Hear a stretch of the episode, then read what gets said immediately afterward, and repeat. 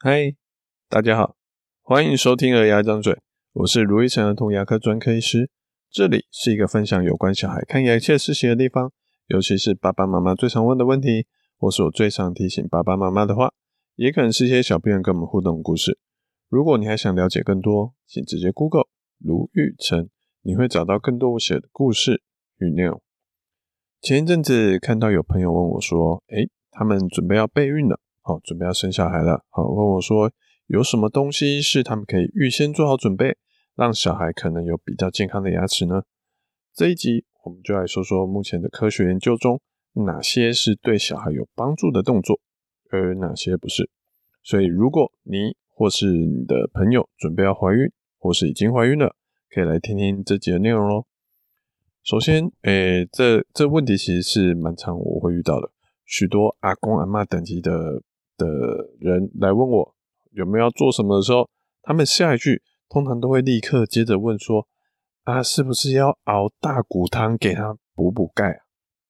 我觉得大骨汤这种东西好像已经融入台湾长辈们的记忆之中，好像进补除了鸡汤哦，就是大骨汤啊，牙齿嘛硬硬的，好，通常好像就是说钙，好，所以熬大骨汤好像已经变成每个人的首要直觉反应了。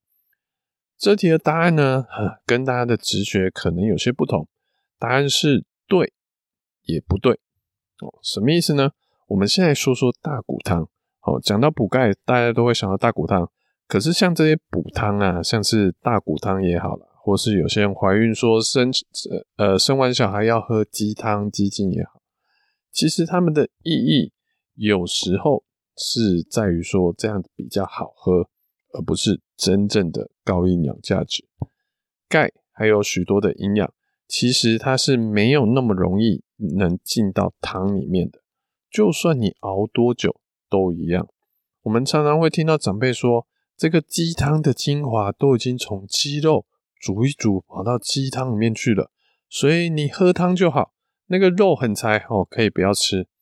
这个呢是错的。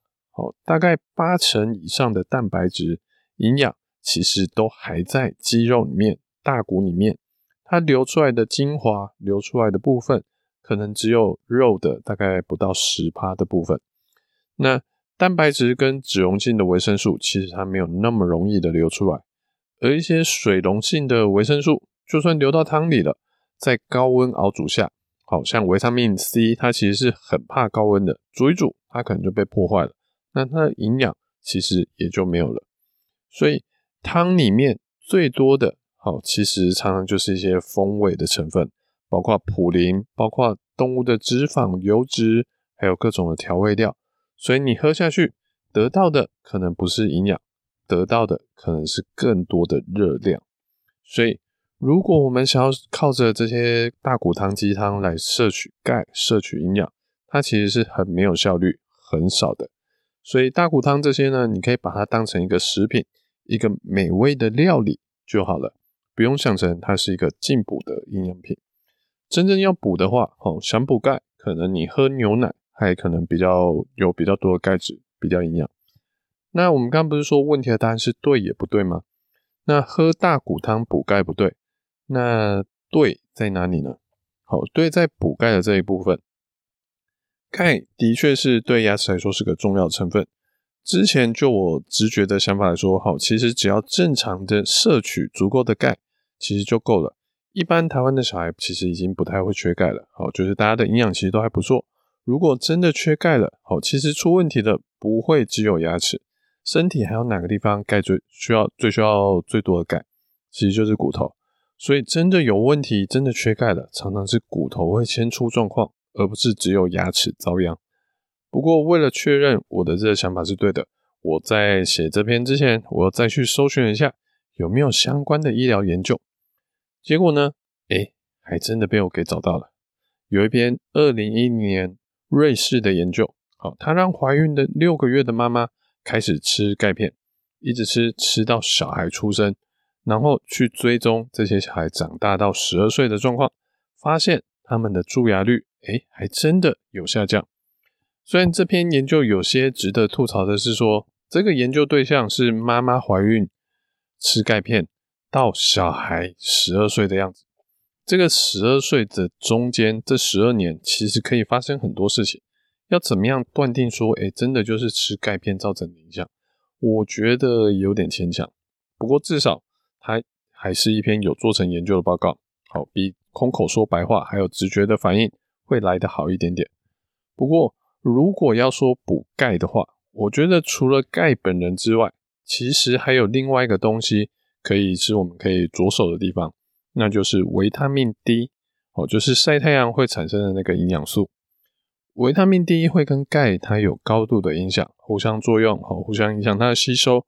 可是不管是孕妇也好，或是现在有些新生出来的小孩，他整天都在室内，所以如果大家都长期在室内活动的话，有时候真的会比较缺乏维他命 D。二零二一年的一篇研究说。虽然小孩蛀牙跟他的刷牙刷的如何，还有他的糖摄取多少会有比较高的关系，可是缺乏维他命 D 会增加这两者对蛀牙的影响。就是说，哎，如果你今天少了维他命 D，那你刷牙又更不好的话，那小孩会更不更容易蛀牙。所以备孕的妈妈也可以适度的晒晒太阳，或者是干脆哦，就是吃营养品，直接补充维他命 D。也可以增加肚中小孩牙齿的保护力。那怀孕的妈妈还可以做什么呢？好，木糖醇在里头，好，这也是一个可以使用的东西。平时一些爸爸妈妈问我说，防蛀喷雾能不能用啊？我会说，那个主要的成分大多是木糖醇，它其实有效，但没有到那么神奇的地步，不会说用了防蛀喷雾，我们就可以不用刷牙，不用牙线。虽然木糖醇的效力它没有佛好来得好，可是它的使用频率可以比较高。对于一般人来说，它可能是一个好上手的一个东西。而也有相关的研究说，怀孕的妈妈开始吃木糖醇的口香糖，可以降低小孩的蛀牙率。所以如果妈妈诶心有余力的话，要吃一下木糖醇的口香糖是可以的哦。不过要注意一下哦，如果要有效，吃的量可能不是说有吃就好。现在会建议说，如果要吃木糖醇，吃到能预防蛀牙的程度，会建议一天要吃六到十克的木糖醇。那呃，口香糖啊，或是木糖醇的糖果，它的木糖醇含量每一家不太一样，大家可以去确认看看你使用的产品上面包装上说怎么写的。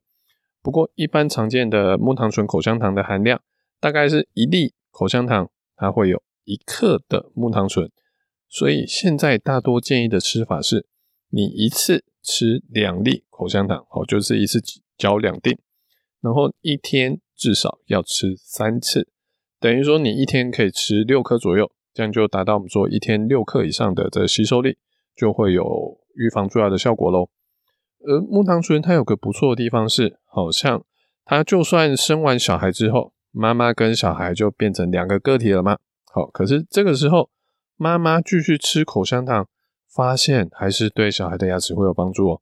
这是因为我们以前常常说过的，其实小孩一开始出生的时候，他的嘴巴是很干净的，他是没有蛀牙细菌的。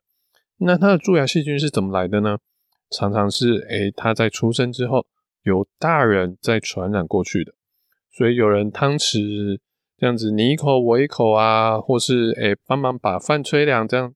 用嘴巴吹，好，口水就这样飘过去，好，或者是说有些人就亲来亲去的，好，这种时候，诶，如果大人自己的牙齿不好，嘴巴有很多蛀牙，那嘴巴的蛀牙细菌它可能比较旺盛，这时候就在亲来亲去、喂来喂去，蛀牙细菌就会顺着跑过去到小孩的嘴巴，小孩就容易牙齿也不好，所以就算小孩出生之后，大人如果继续吃口香糖。其实，呃，嘴巴就比较不容易有那么多的蛀牙细菌，它还是可以帮助小孩的牙齿健康哦。那这个也接着要讲到我们今天说的最后一点，所以妈怀孕的妈妈可以做的最大一件事情，其实就是照顾好自己的牙齿。好，这照顾好自己，除了说牙齿本身之外，哦，就是说我们物理上的治疗好，照顾好。那其实还有另外一个层面，就是心灵上的照顾好、准备好。二零一九年的一篇澳洲研究说，哦，除了木糖醇是有帮助之外，其实一岁前带小孩去看第一次牙医，哦让牙医跟爸爸妈妈，好或是周边的主要照顾者，好好的聊说怎么照顾牙齿，好这个就对小孩牙齿的健康很有帮助。多有帮助呢？它的效果如何？